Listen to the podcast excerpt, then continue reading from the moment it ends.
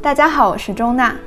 最新一季的脱口秀大会之后，相信很多朋友记住了严一和严悦两位古灵精怪的脱口秀演员，俗称一个双胞胎。通过一些媒体专访，我们也了解到他们非常热爱阅读，同时自己也在进行文学创作。所以今天很高兴能请到严一和严悦来做客自由潜水跳岛的读书分享会，和他们聊一聊有趣的书、有趣的作家，以及阅读与他们作为独立个体、脱口秀演员以及写作者之间的关系。大家好，大家好，非常开心，非常开心，接在这么好的一个开场后面。刚才你讲到我们在进行文学创作的时候，我们俩都抖了一下，心里一触。在分享读书之前，我们想先来一个也是关于阅读的快问快答。二零二一年读过的第一本书是什么？背叛，背叛，让你推荐给朋友，你会怎么推荐他？讽刺，这本书写的比我好。哎，真是奇了怪。那如果去无人岛只能带一本书，你们会带哪一本？会带一本面包制作食谱。我会带郭敬明的全套书，那让我意识到，其实回到现代社会也没有什么好的。如果可能的话，你们最想和哪一个作家交朋友？冯内古特。冯内，哎，为什么？异口同声。啊，因为他是一个特别幽默，而且人又特别好的人。因为我觉得他太忙了，没空理我，这样他不会注意到我是他朋友，但我可以跟别人炫耀说他是我朋友。十年之后，甚至更久，哪一本书最能够唤起你们对二零二零年的记忆？呃，我觉得好像是一本骆以军的《纯真的担忧》。我就是疫情期间在家里，呃，也没带太多东西回家，我就看那本书，我就每天晚上那个看那本书，然后看完以后觉得特别特别温馨吧，就是给了我一些温暖，在那段时间特别阴暗的心情里面，给了我一点阳光。因为他写的故事都是非常真实的，而且他是一个很温柔的，然后他去谈论那些故事，他身边的人，他过往的故事，他都有一种云淡风轻以及宽慰一切。他自己是一个长长得很丑，然后然后也是大气稍微有一点点晚成的人，所以他。嗯，小时候是一个很自卑的状态，然后，但是他成年以后，他没有把这种自卑变成一种戾气，反而变成了一种温柔，嗯，然后，所以他写那些故事，也让我感觉到他对所有人的同情，我觉得非常温暖。我要说的是纯真，也是因为太倒霉了，只带了这一本书，所以就疫情间只能不停的看这本书。但是确实获得了很强烈的精神力量，它让我意识到了人生也没什么好意义，就是没有，就是它让我意识到，就是嗯，就是你还是还是需要有一些不同的视角去看自己的人生，然后会承担起一些责任，但是同时不要忘了，人生中不负责任的时刻也有一些很美好的东西。如果要指定对方读一本书，会是哪一本书？啊六六六，自由。我我我要说一下，这个这两本书是我们大学时候最喜欢的，彼此最喜欢的书。对，然后我觉得颜悦最过分的一点就是，当初其实是他先把这本书买回家，然后我就看到了，我就拿去读，读完以后特别喜欢，我就开始说啊，颜悦我有最喜欢作家，最喜欢的书。颜悦说好好好，然后他从那时候就开始假装自己看过这本书。他就对他就觉得我最喜欢的书，他在某种程度上已经陪我一起读过了，嗯，然后他到现在都没有读过那本书，但是他还到处就讲到这本书，都是他觉得啊，我也很喜欢，我特别喜欢，里面有情节我很喜欢的，我到时候背给你听。你见我我这么慢的快问快答吗？你见过我这么长的快问快答吗？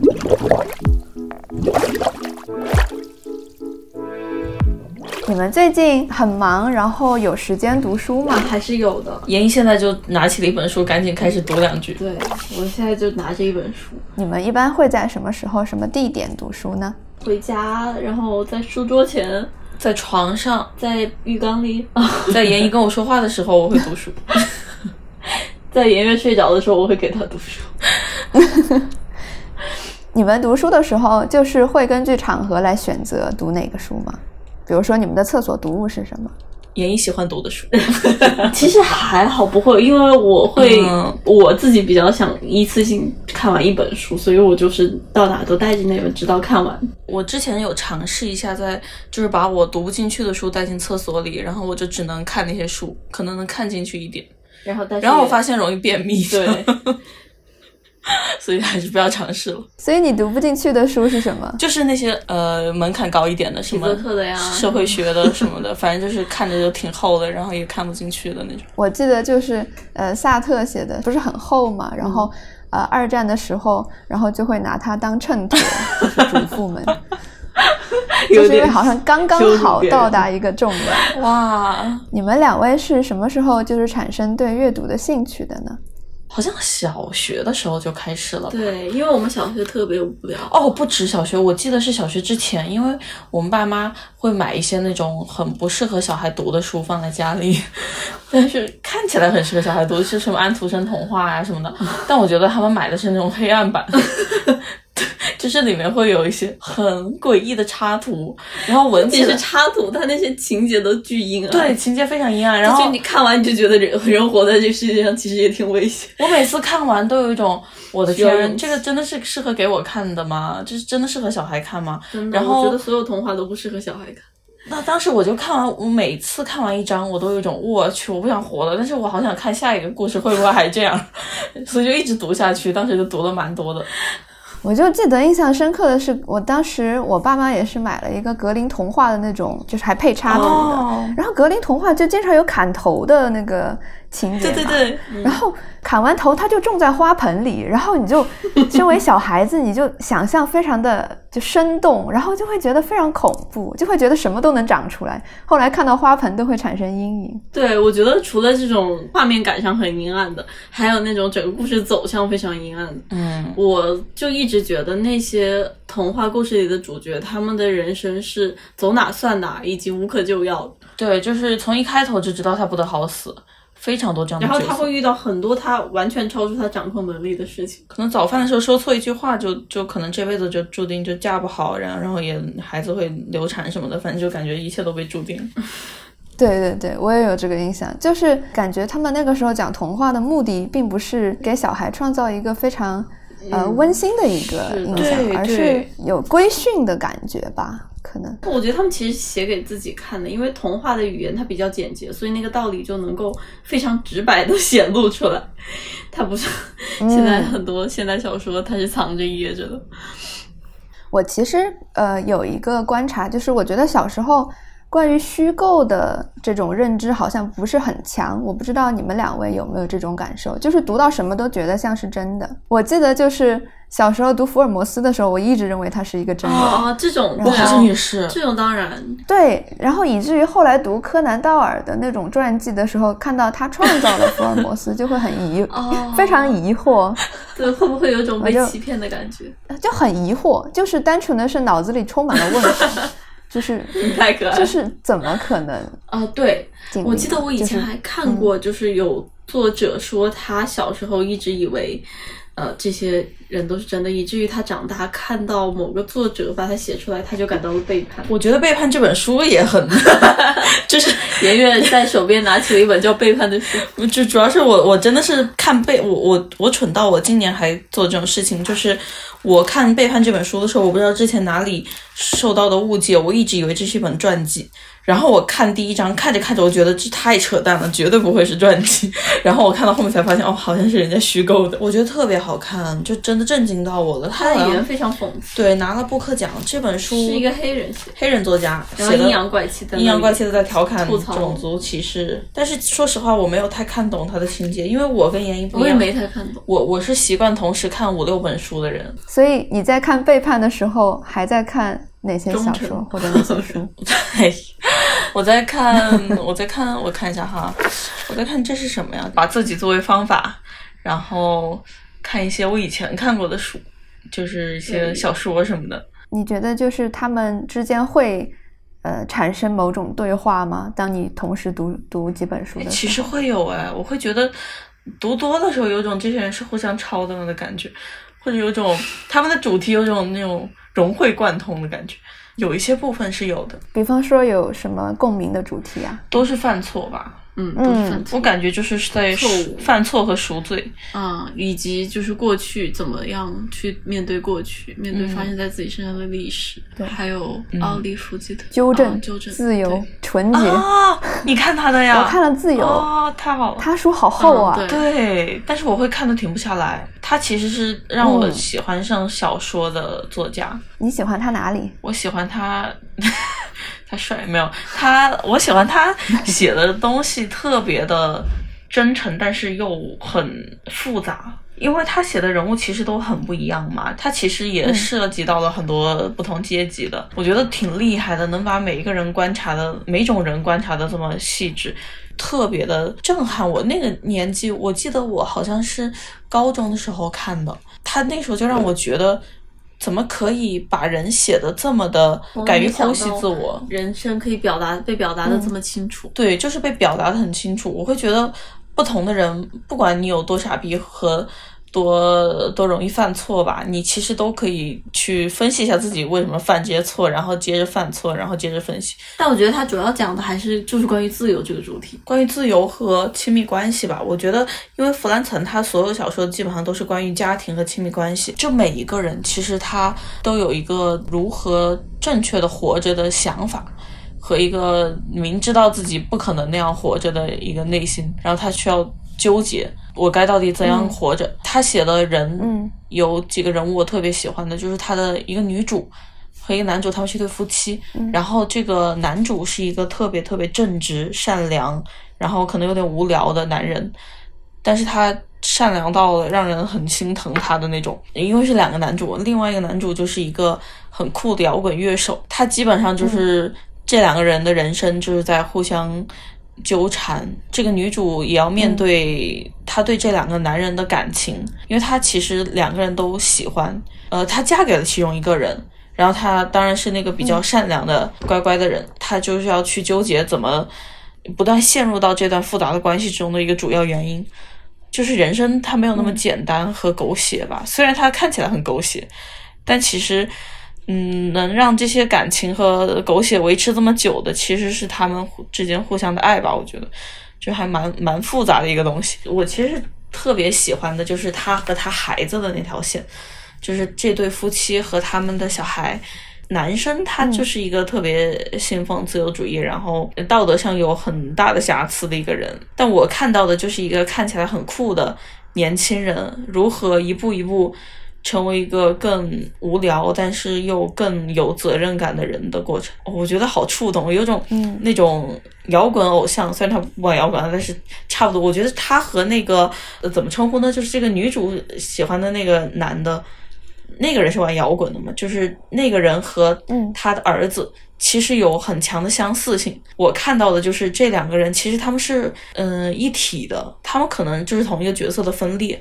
作为一个很酷的摇滚偶像的衰落，他慢慢的变成一个很痛苦，但是又很有责任感的人，然后去过他越来越无聊的人生。我我就是特别喜欢这种偶像的衰落感。对他们设置这种好朋友的那种双线轨迹，一方下沉，然后一方上升，就会给人一种非常给读者一种非常强烈的满足感。对对对对对。就是的，是的，嗯、互相交织。一开始也是那个玩摇滚的比较酷的，在大学里就如鱼得水。但是当他他们大学毕业，然后比较无聊那个结婚以后，他们的人生就开始走向两个另外的极端。我对那个就是呃亲子关系印象也非常深刻。就我觉得。呃，他那个儿子不是一开始相当于是背叛了母亲的一个意见，嗯、然后去和一个邻居好了，是吗？对对对。当时印象非常深刻。他开场好像就是以妻子的，就是这个母亲的愤怒，我有点记不清了。好像是，好像是。但是就是那种矛盾冲突，还有就是父母面对孩子，呃，无法控制之后的那种沮丧、那种无助，然后以及一种疯狂，都就是非常真实的描写了出来。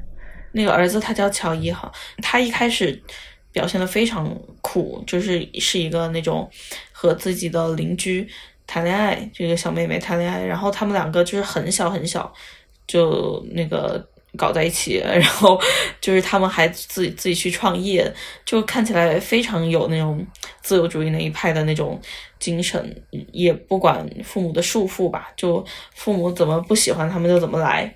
但是到后面，乔伊就发现他好像过早的把自己的人生和另外一个单纯的女孩子绑在了一起，但那个单纯的女孩子有一股巨大的力量，让他陷入那种道德折磨里面。他后来成为了一个大学生，感觉自己可能值得更好、更有钱、更上等的生活，他就开始纠结和痛苦。他觉得那个女孩子影响他把妹了，或者怎么着的，但是他后来又。逐渐的又开始，嗯，自我拷问，就整个过程就是特别刺激。他我记得特别深刻的一个情节就是，他一开始是特别看不起自慰的人的，他觉得自慰是一种无法拥有正常的感情，然后很懦弱、很脆弱的一种表现。但是当他开始发现自己的人生越走越偏的时候，他就自己一个人在大学的浴室里面自慰。我对这个场景记得非常深刻，对，就是一个很大的一个转变，而且是通过一个非常小的一件事情。当时读《自由》的时候，很明显的感觉就是，它是对当代生活有一个非常细密的描绘。《自由》这本书算不算就是对你们的人生产生了不可磨灭的影响，还是说你们有其他的就是印象更深刻的书呢？呃，有冯内古特的书，然后比尔布莱森的书，伍迪·艾伦他也写过书。哦，对，他因为他以前也做过单口演员。我觉得他那本书写的还挺单口的，哎，哪本书呀？是的，无语无毛，还有他不止一本。那个是什么类型？是他的散文集吗？小是他扯淡集，他就是在扯淡。那个呃单口一样，他写的其实特别像那种 sketch，就是在完全是在扯淡，在嘲讽一些东西。他主要的素材就还是他自己的生活嘛？不是，是他虚构的自己的生活。他写的特别不真实，我觉得他可能就没有真实的自我吧。这个很有意思。比如说他会虚构什么故事呀？因为他写的很多都是那种 one liner，就是一句话反转的，而且还有那种他会写很多有文化的人的生活。我记得一个，比如说他说。那个，我一定要娶 W 小姐。如果他告诉我他名字中的其他字母 太无聊了。反正就是很多这样的。我还记得他一个很小的短片，就是写，呃，和哦，对，他是说有这么一个职业是那种形而上学妓女吧，她只出卖知识哦。然后，而且他描绘的那个世界是出卖知识就是违法的，他就相当于其实就是在写妓女，只是把他出卖的东西换成了知识。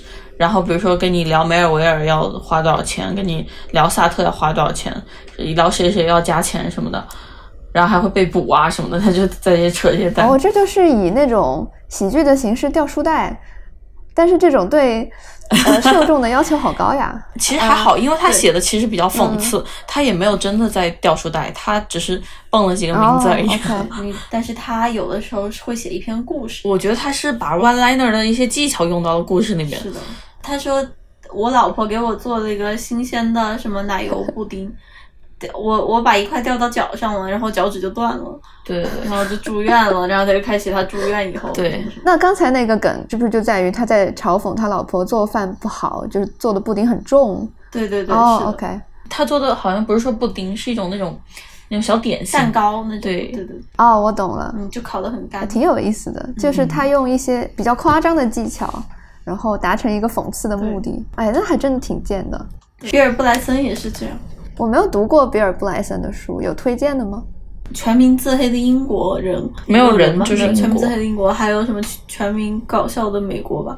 反正就是全民系列，它有一个呃万物解释，万万物解释。我们就是有一次在一家书店看到了他这本书，那个全民自黑的英国人。然后他这本书的封面非常的畅销，非常的卡通，就让我们觉得这种书怎么可能好看？然后我们就随便带着嘲笑的心态翻了一眼，然后发现真的很好笑。嗯，他就是那种典型的英式幽默，就冷冷的，但是很很戳人，很很嘴很贱。对。就是你们很喜欢英式幽默嘛？你觉得他在哪一点特别戳中你？我觉得他们骨子里带有那种世界必将衰落的那种悲观感、发霉感。对，这种发霉的、慢慢的有点烂掉的味道。就是虽然屋子都发霉了，但是嘴一定要尖。对，是的。他有解剖，就是英国人为什么会这样吗？他其实是全程在吐槽英国人。他回到英国就开始写回英国那些景象啊什么的，好像他也写美国的景象，就是他去。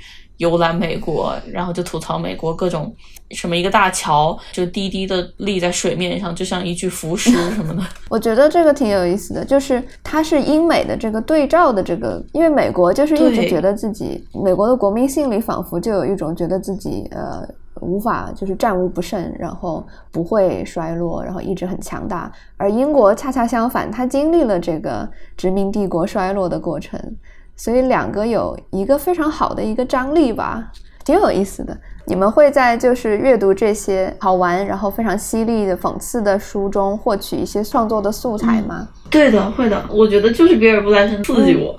我们两个都不太属于那种平常会想去吐槽什么人或者什么事的人，就是看他的书，发现他吐槽一个地方无聊都能吐槽的那么好。对，就让我们想到了，居然还能这么写东西。因为我们的家乡也非常无聊，我们自己也非常无聊，但是我没想到可以吐槽他，所以自那以后就一发不可收拾。阅读的时候，你是想寻找他的语感呢，还是说想学到他的某一些技巧啊，还是什么？我觉得都有。读了以后，然后会自己进入那样一种思维方式吧。嗯，有有的时候是那种语感，有的时候是那种技巧。我相信不少跳岛的听众也有，就是想要尝试脱口秀创作的。然后我本人也是一个脱口秀的爱好者，就想问问两位，能不能为呃我们这样的人推荐几本那种入门书？我觉得，如果说是想去讲开放麦的话，啊，可以看看那种真的脱口秀的入门书。我们公司之前出那个《德保手教你玩脱口秀》，我们俩还翻译过他的练习册。但那种书就是对我那种书买一本看看就够了，因为要大致了解一下这个行业是什么情况，感受一下大家都会用的模板技巧什么的。我觉得完全不了解也不太不太行。如果是你是没有从来没有去过开放麦，或者你就直接去开放麦现场看，你也能看懂。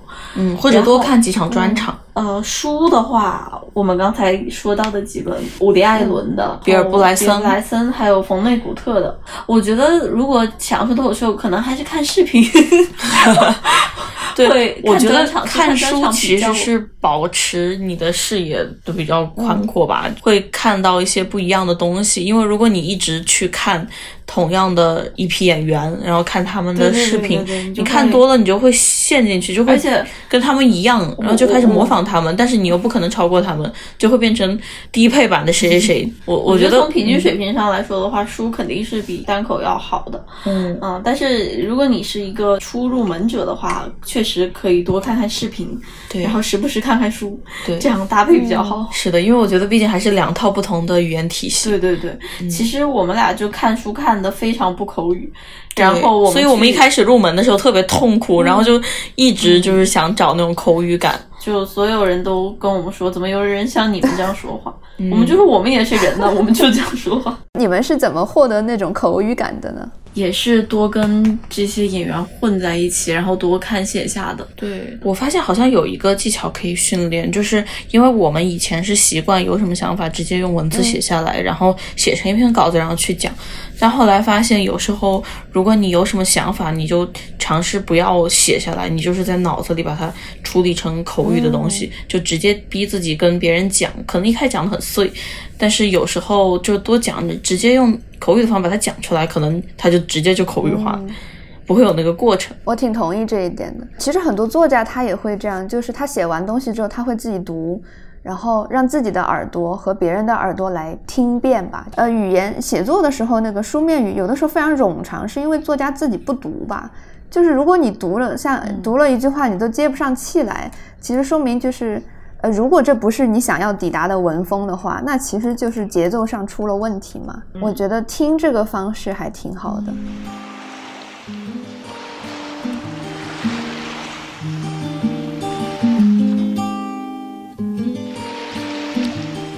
脱口秀演员就是你们同事之间会互相推荐读什么书吗？杨丽挺喜欢读书的，对我们之前跟他就是也互相推荐了挺多书，然后他时不时还会问我们自己在看什么剧。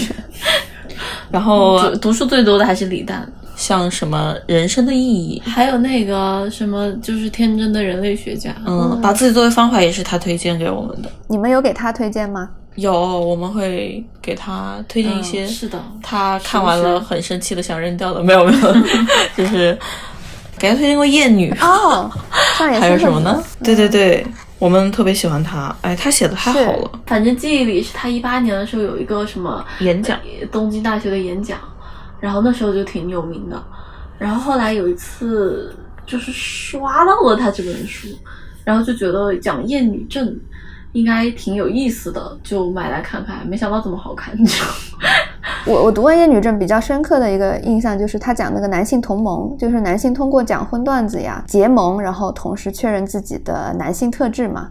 我这点印象还挺深刻的，因为的确这个东西曾经非常困惑我，就是这个饭局上的荤段子这个事情，呃，然后他以非常清晰的方式就是阐释了这个现象，特别是他写一些女性的人生，呃，有几个特别惨的，有些学者可能会喜欢用非常就是学术或者说刻板的那种方式去解读一些。刻板印象吧，但是他就没有。我看到的完全是一个作者对其他人的关怀。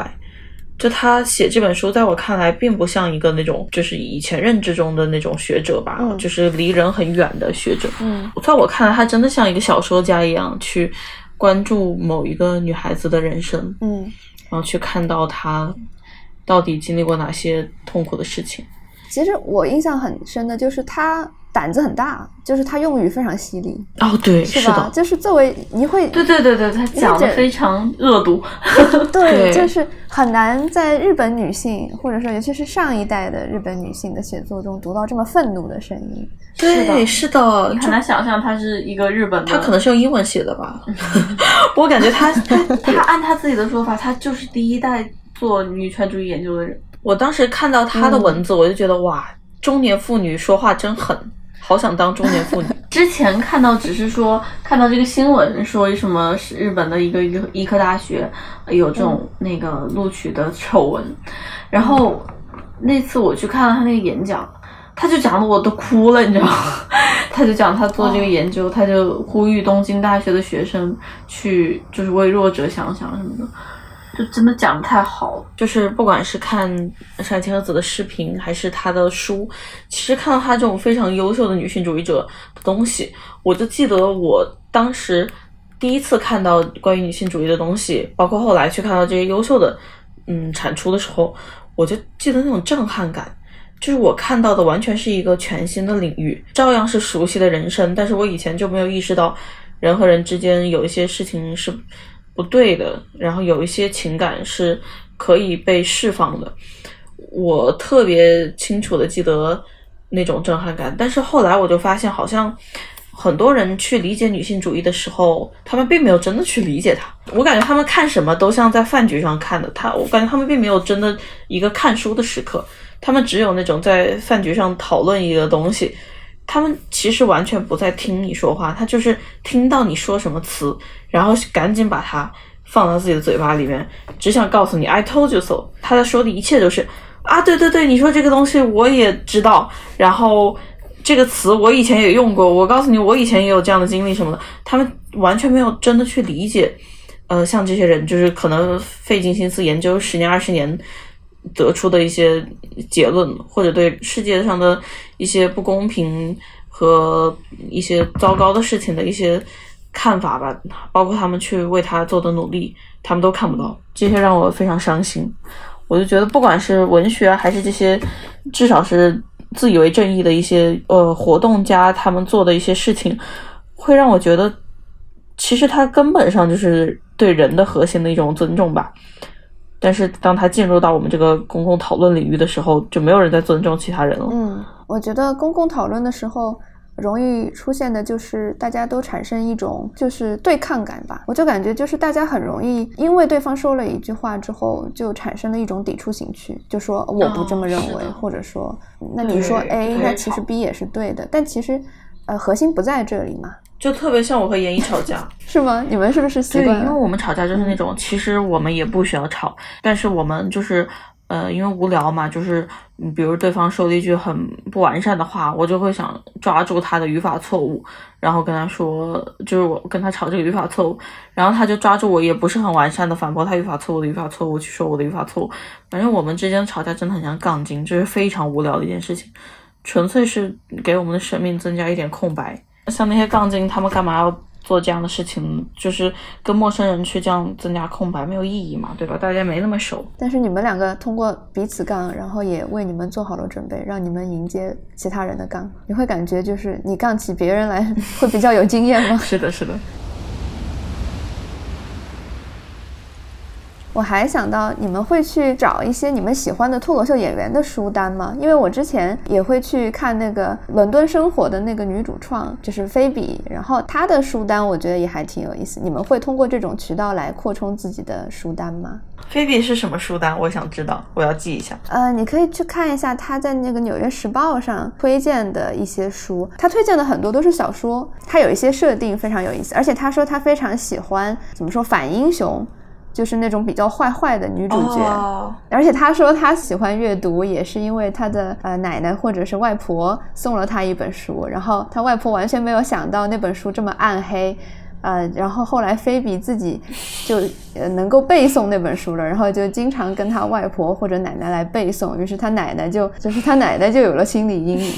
这个挺厉害的呀，还能反击。是的，我们怎么就没想到呢？他之前推的一本书，我印象比较深的就是叫《Flashman is in Trouble》，是一个叫 Taffy Brodesser Ackner 的一个作家写的。就是我的天，他这个名字是吧？就没有听过这个作家，自己能记住吗？其实你刚才提到冯内古特，我还挺感兴趣的，听过，但是就一直很想读。就你有推荐吗？有他，我们最喜欢的应该是《冠军早餐》吧？对，我们看到这本书的感觉也是哇，书还能这么写。他相当于他的口吻是在跟外星人介绍地球是个什么样子的，同时在写这个两个主角的故事。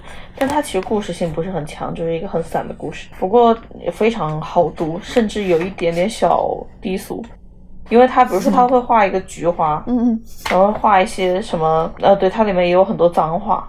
但是他的书就是真的让你，你会感觉到这是一个受受伤真的非常重的男人，他有一点老了以后，他开始想去安慰一些比较年轻的人，因为他知道他们以后也会这么受伤。他说，谁谁是他走到火的另一面，然后又回来告诉大家什么东西之类的。哦，我这个引用真的太绝了。把最关键的部分隐隐去了，对，但是这本书呃非常好笑，就是黑色幽默的那种。比如说他写时政，你会比如说你可以突然在某一个时刻不可控的回到二十年前，但是你什么都改变不了，你只是把二十二十年以来的事情 再次经历一遍。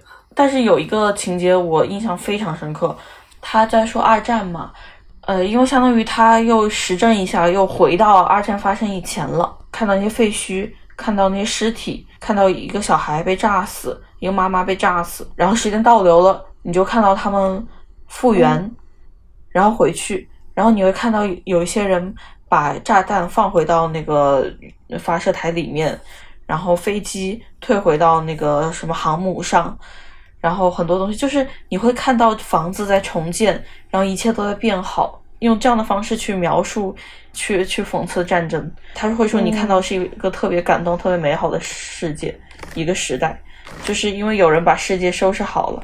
我听你描述，就像在看一个电影的那种镜头在倒放一样，就感觉非常有画面感。对他写的比我说的好多了，我是有点记不清他到底是怎么说，但是当时看的就特别想哭。他自己是有二战的经历的，是吗？是的，是的。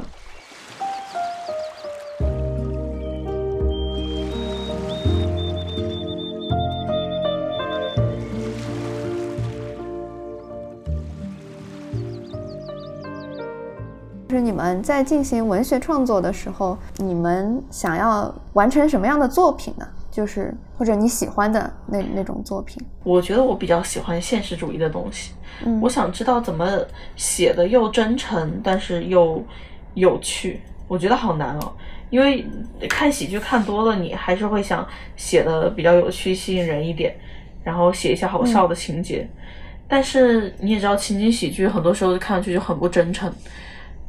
嗯因为我发现很多，尤其是那种很产业化的那些情景喜剧，它做出来你会感觉每一个人物都不是一个真实的人，尤其是一些很失败的 情景喜剧，你就感觉它里面的男性角色绝对是女性写的，女性角色绝对是男性写的，就他们自己都不知道自己是谁，用自己的嘴巴说一些别人才会说的话，就看上去非常的不真诚。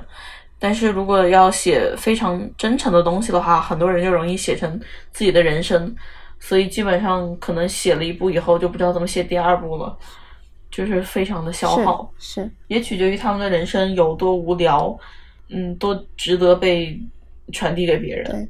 当你用就是自传式写作的时候，真的就是对你的原材料要求非常高。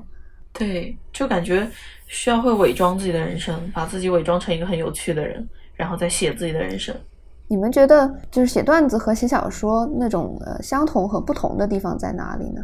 我觉得写段子可能相当于一种写小说的一种练习，它比较的工具化吧，因为它很多时候还是你无法探讨一个特别深、特别长的东西主题。特别浪漫的。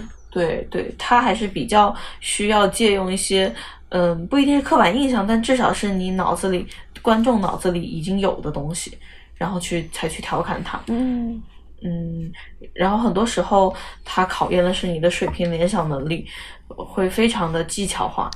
但是我觉得小说就不太是了，小说完全就是在考验你去发掘新东西的能力，然后嗯，考验你审视人生和忍受长时间没人跟你说话的折磨的能力。而且我觉得段子的优势是你能及时得到反馈，你当下就能知道这个东西行不行。但小说你可能写了五年，然后写的特别烂，也白写了。你们就是会就是交流彼此写的小说吗？我们会的，但是没有很系统性的交流，就是很散。就你们会在创作之前就把自己的构思告诉对方吗？就说啊，我想到了一个非常绝妙的点子，哦，那倒不会。我我也不会，知识产权保护。我怕他偷。哦，对，是的。我就等着他写完，然后说我的名字。你们在就是小说创作的时候，会对脱口秀表演中涉及到的议题进行探索，进一步的探索吗？比如说消费主义呀、女性形象呀等等那种。会会的，会的其实会的，可能是脑子不够用吧，就是写一个主题，这边用一下，那边用一下。哎，你们是写短篇还是长篇呀？嗯，可能是比较长的。我我觉得我不会写短篇，我我也觉得，我觉得写短篇其实特别难。虽然写长篇也很难，但是他们是不同的难。嗯在我看来，短篇就是要极端的放大一种很特别的东西。但是对我来说，我会觉得可能一个比较冗长的故事能适合我去表达我想表达的东西。但短篇它就是适合放大一种，呃，甚至是一个场景和一个时刻、一个情绪。短片经常会需要有一个就是爆发点。我还挺佩服那些短篇小说家的。我感觉其实成功的短篇小说家也很少，可能很多人他们写完一整个短片，就发现自己写的十几篇短片都没什么好放大的。你们有喜欢的短短篇小说家吗？门罗，嗯，特别喜欢他，写的太好了。我对门罗印象很深的就是，当时读他之后是第一次在呃女性作家在任何作家的作品中读到女性堕胎和来例假的这样一个经历。就他很不至于写这些东西，不是吗？就是对，对他不至于写任何。是的，就还很很少在呃小说里，起码在我以前读到的作品里，很少会有这么直白的处理女性经验的。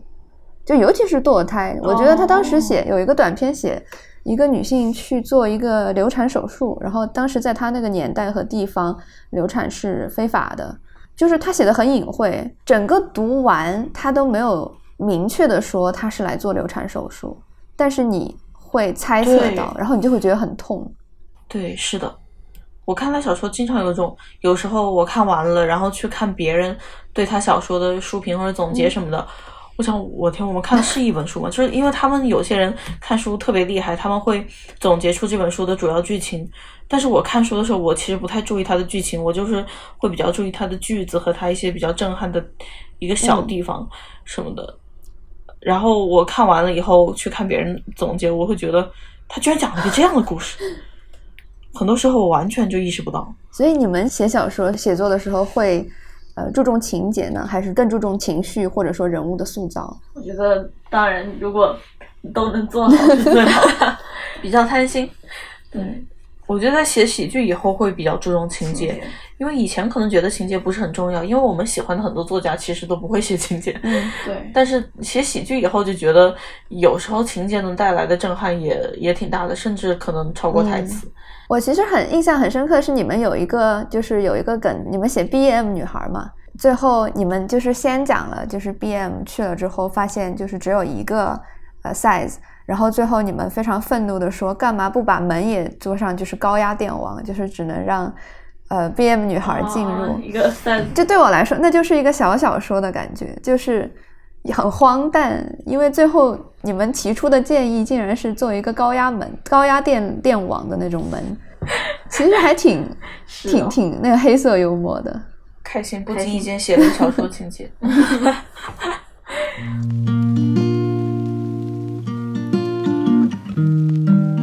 作为作者的严一和严月有什么相似和不同之处呢？你们就是通过对彼此的了解还有交谈，因为我们的人生经历差别如此大，所以我们就可能会写各自从生活当中体体会到的那种难受。嗯，我我可能就比较喜欢写他生活中的很多谎言啊，他的人生就是一个错误啊，嗯，然后他的人生就完全是虚假的，所有人都在对他撒谎之类的情节吧。对。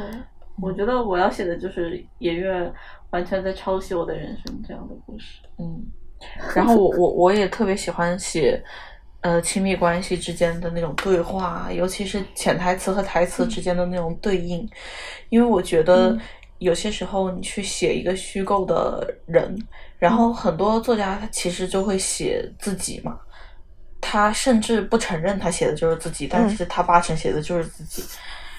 但是我觉得，其实写自己也不是完全需要规避的一件事情，尤其是，嗯，比如说我写，如果写一对双胞胎，或者是姐妹，或者一对闺蜜，那可能其中会有我和严怡的影子。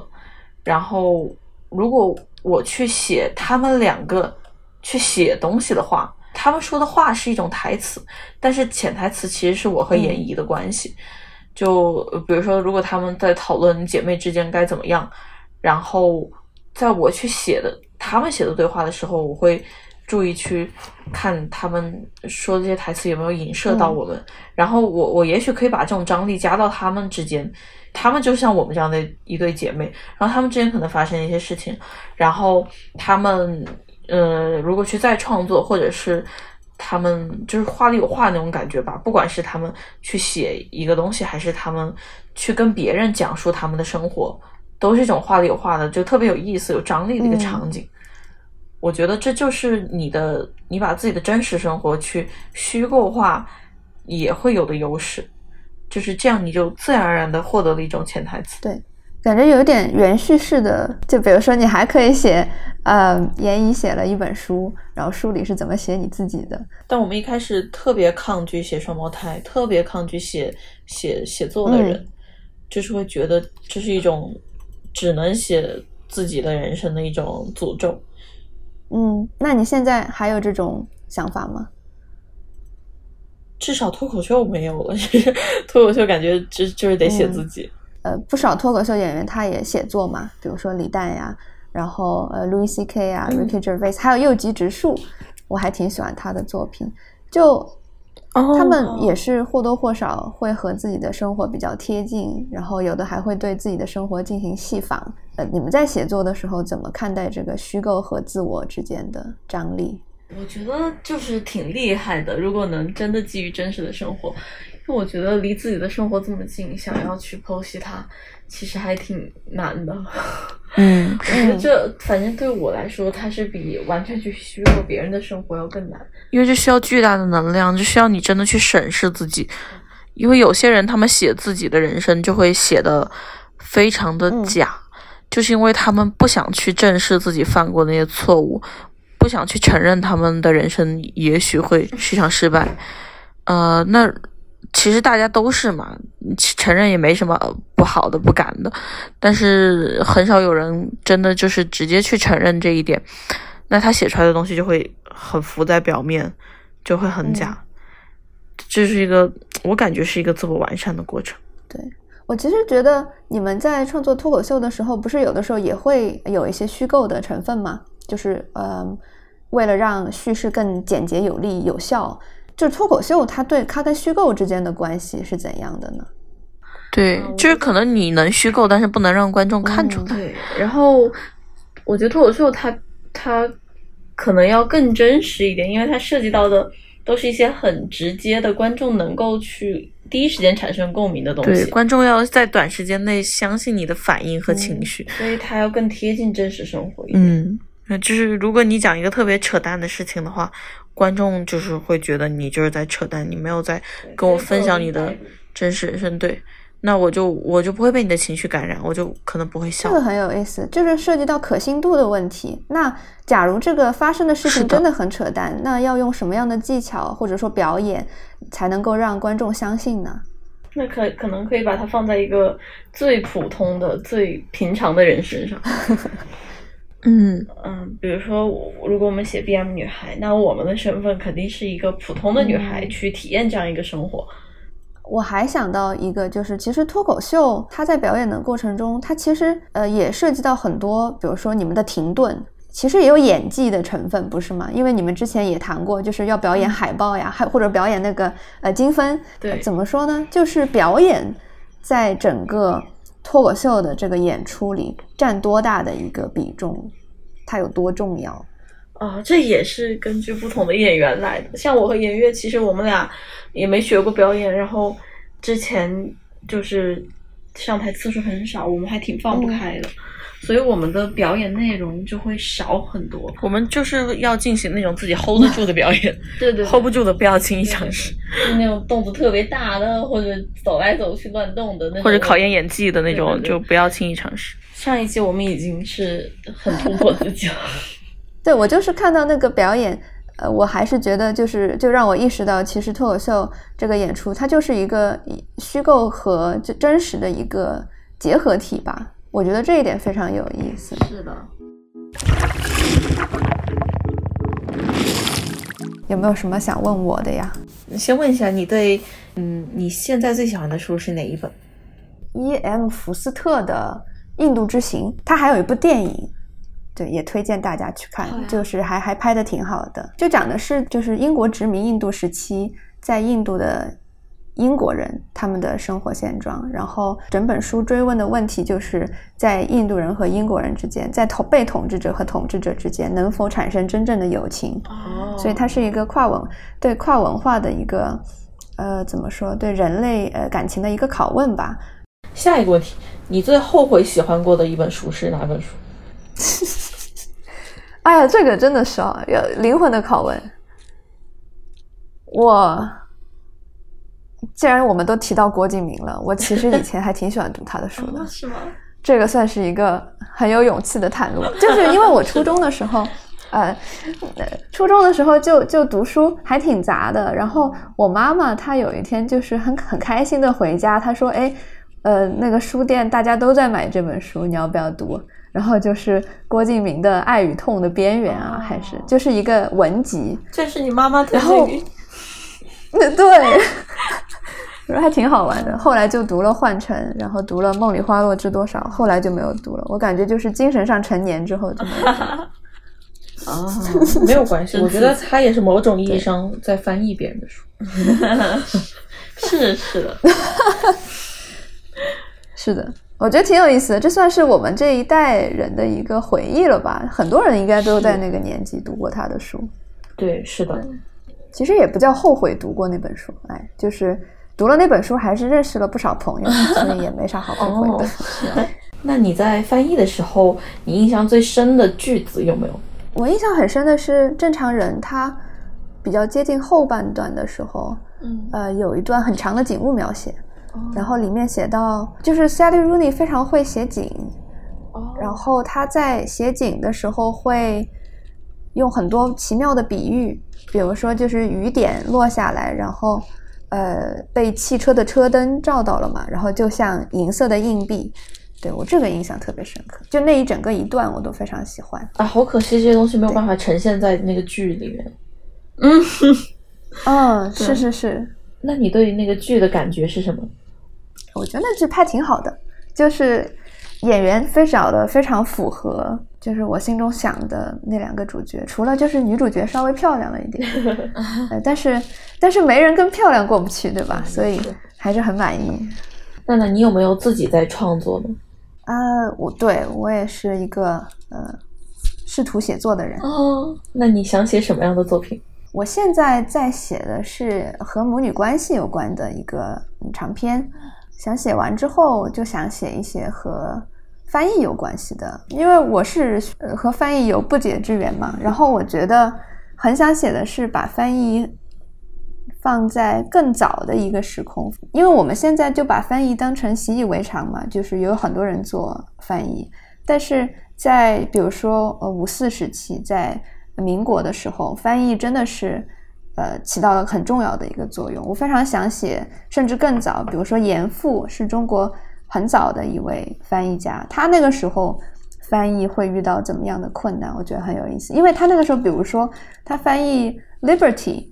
他在中文甚至就是找不到对应嘛，嗯，哦，就是“自由”这个词是他最后在一首诗里找到的。对，应该是韩愈还是呃哪一位诗人？唐唐唐代诗人的诗中，他找到了“自由”这个对应来翻译 “liberty”，所以我就觉得，呃，很多事情我们现在把它当做天经地义嘛，从翻译到就是阅读，但其实，呃，这些事情呃这些东西在文明的进程中发挥了很多重要的作用。我们现在在写一个剧，就是我们俩想写一个那种小小的一个特别小的一个剧，就有点想把我们想表达的东西，嗯，在脱口秀里面可能表达不出来的东西，稍微融一点进里面。对，但是我发现在这里面消耗了非常多以前在小说里写的东西，可能要把我们小说掏空了。所以，什么叫小小的剧？是一系列的迷你剧，还是哦，不是，呃就是一个舞台剧比那样较的东西。对，特别短。对，就像其实是跟单口有点像。嗯，因为我们也不会演舞台剧，所以就可能变成一个类似于单口的舞台剧。哎，你们肯定看过那个吧？就是菲比的，对他当时的那个。是，的，他的舞台剧，嗯，我觉得那个特别好，只是我没有他的演技。对，其实他那个，我觉得呃某种意义上就像一一篇小说了，哎，对我也就是我们可能没有办法真的特别像他，因为我感觉他的那个舞台剧还是需要很大的能量还有技巧的，因为他是专业演员嘛。但是我们嗯演不了，我们就可能还是比较像脱口秀，嗯，但是我们会融进一些可能剧里面才会有的东西。因为比如说，我们可能就不会再写两个就写自己了，或者说我们写的自己就不是真正的自己，我们会嗯编一些东西，甚至改动一些设定什么。应该会保留我们是双胞胎，但是我们的人生可能我们会编很多并没有发生的事情，因为我们可能不只会写我们俩，可能会涉及到一些周围的朋友，就在舞台上篡改大家的人生，还挺有趣。好，那能够把故事借给你篡改的朋友才是真朋友。呃，很高兴这一期请到严一、严月来做客，呃，跳岛的自由潜水，他们都是读书爱好者，然后在地铁上、在家里、在床上、在浴缸里，甚至在厕所里都会抱起书本的人。呃，有的人说，啊、读书是逃避，是任务，是习惯，是奢侈，但是大家很容易忘记的一点是，读书其实也是我们生活中呃不可或缺的一部分，是能够填补或者创造我们生活中、生命中空白的一件事情。希望大家能够继续在新的一年享受阅读，啊、继续关注跳岛的自由潜水，也欢迎严一和严月下次再来跳岛做客。谢谢娜娜，非常开心今天跟娜娜聊这么多。对，我们就接接着坚持当跳岛和娜娜的 stalker，我们会互相在文学的道路上互相戕害、互相努力的。听众们，拜拜。拜拜。